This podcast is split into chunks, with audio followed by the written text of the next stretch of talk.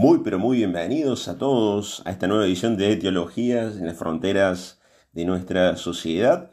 Y como muy bien saben todos, lo hacemos y retornamos en un día realmente especial para casi todos los países, ¿no? Es el 14 de febrero, el día de San Valentín, un día muy especial, un día para realmente poder celebrar, celebrar, digamos, el día del amor y de la amistad, porque en otras partes del mundo también se puede celebrar el Día de la Amistad, esas amistades sinceras, profundas, y también, por supuesto, como muy bien lo indica eh, Valentín, el día de la festividad donde se celebra ese cariño tan sincero que le tenemos a determinadas personas. Hoy nos trae un poquito también el día de Valentín algo de historia, es decir, de dónde comienza y, cuándo es el origen de esta fiesta eh, tan linda que celebramos todos, todos los años. En primer lugar, hay que tener en cuenta que es una festividad de origen romana, es decir, del imperio romano. Valentín de Roma era un religioso que usualmente sabía casar a distintos soldados en, distintas, distintas, épocas del año, pero casualmente cuando el emperador Claudio II prohíbe casi por completo la religión cristiana, es decir, la religión no vamos a decir católica porque todavía no existía la, religión católica como tal, sino la religión cristiana en sí misma, cuando se prohíbe, eh, Valentín aún así deja de lado esta prohibición del emperador y sigue cazando a los soldados en las famosas mazmorras, o sea, en, aquellas cárceles subterráneas que, bueno, tenían por, por protagonistas a distintos prisioneros. Entonces era era un lugar ideal en donde las parejas, sobre todo de los soldados, eh, podían casarse y bueno, podían realmente recibir lo que, lo que hoy llamaríamos la bendición del Señor, la bendición de Dios para sus vidas.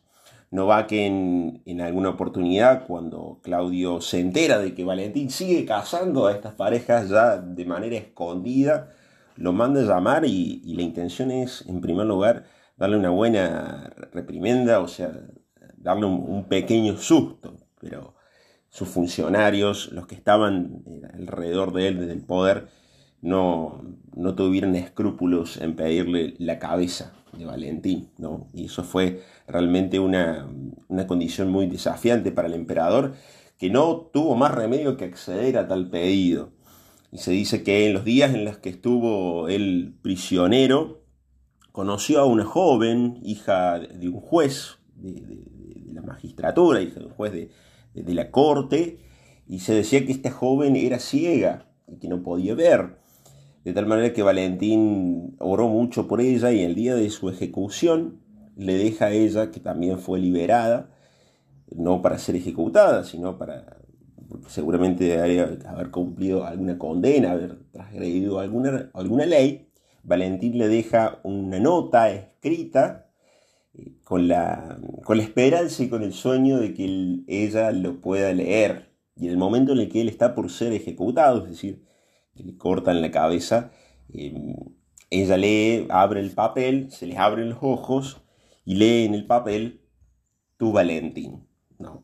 Y acto seguido, Valentín es, es, es ejecutado.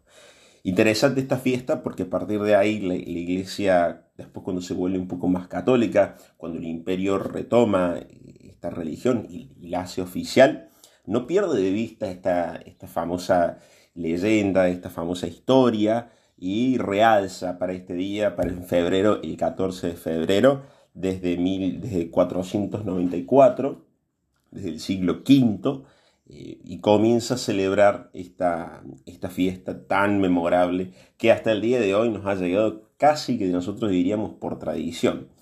Pero ¿qué tiene esta historia de, curioso, de, lindo y qué nos dice hoy a nuestra vida? Lo más importante es resaltar el día de, los enamorados, es decir, el día de, del amor dado, porque justamente la palabra enamorado significa esto, ¿no? De aquel que está enamorado. Y ese amor dado es un amor que se entrega. Y eso es lo más lindo, ¿no? Eh, eh, esa, capacidad que todos podemos tener, esa capacidad que todos podemos desarrollar de amar a los demás, a su modo, a su manera, como podamos, ¿no? porque no todos podemos amar de de la misma manera, con los mismos gestos, sino que realmente podemos amar y entregarnos de, una manera completa, no solamente a una persona, porque guarda que esto es también interesante, este religioso eh, fue capaz de, de repartir la bendición y de entregar su propia vida en favor de otros. Fíjense qué, qué cosa eh, tan hermosa, tan, tan linda.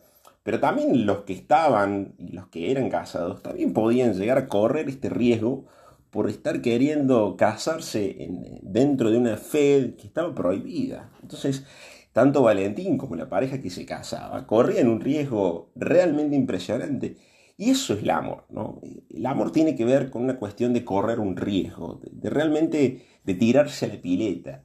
No tiene que ver con la cuestión del negocio, no tiene que ver con la cuestión del mercado. El amor no es un mercado, ¿no? El amor no es, no es un producto, no es algo que yo voy a consumir y cuando realmente no me sirve lo descarto. Porque en realidad, en último término, ahí podríamos decir que no hay tanto amor, sino que hay más una cuestión de llenar un, una necesidad propia de un vacío, ¿no?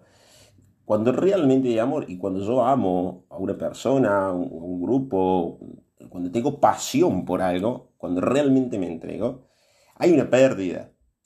Hay algo en el cual yo dejo de ser yo para poder fundirme en una unión con otro.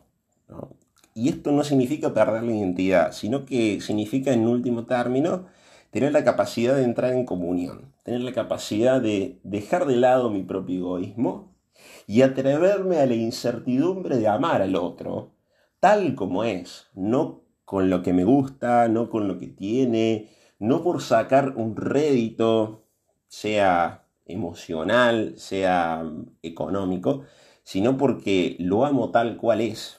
Y lo amo en su entera totalidad. Fíjese esta redundancia, ¿no? Sí, bueno, ¿Qué es lo que me gusta del otro? Bueno, me gusta esto, esto, esto otro. Pero en el amor no, no se queda ahí la cuestión.